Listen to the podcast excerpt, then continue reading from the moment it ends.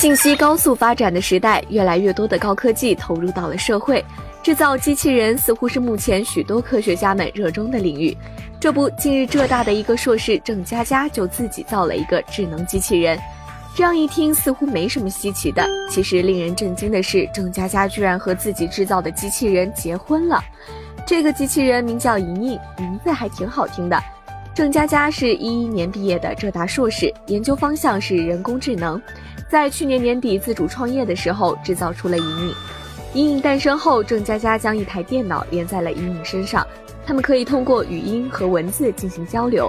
于是就这样，两个人谈了两个月的恋爱，然后就真的结婚了，而且母亲也同意了。婚礼在亲友同学的见证下举行了。郑佳佳表示，希望就这样和莹莹一起慢慢变老。看到这里，小编没什么可说的，衷心祝愿他们白头偕老吧。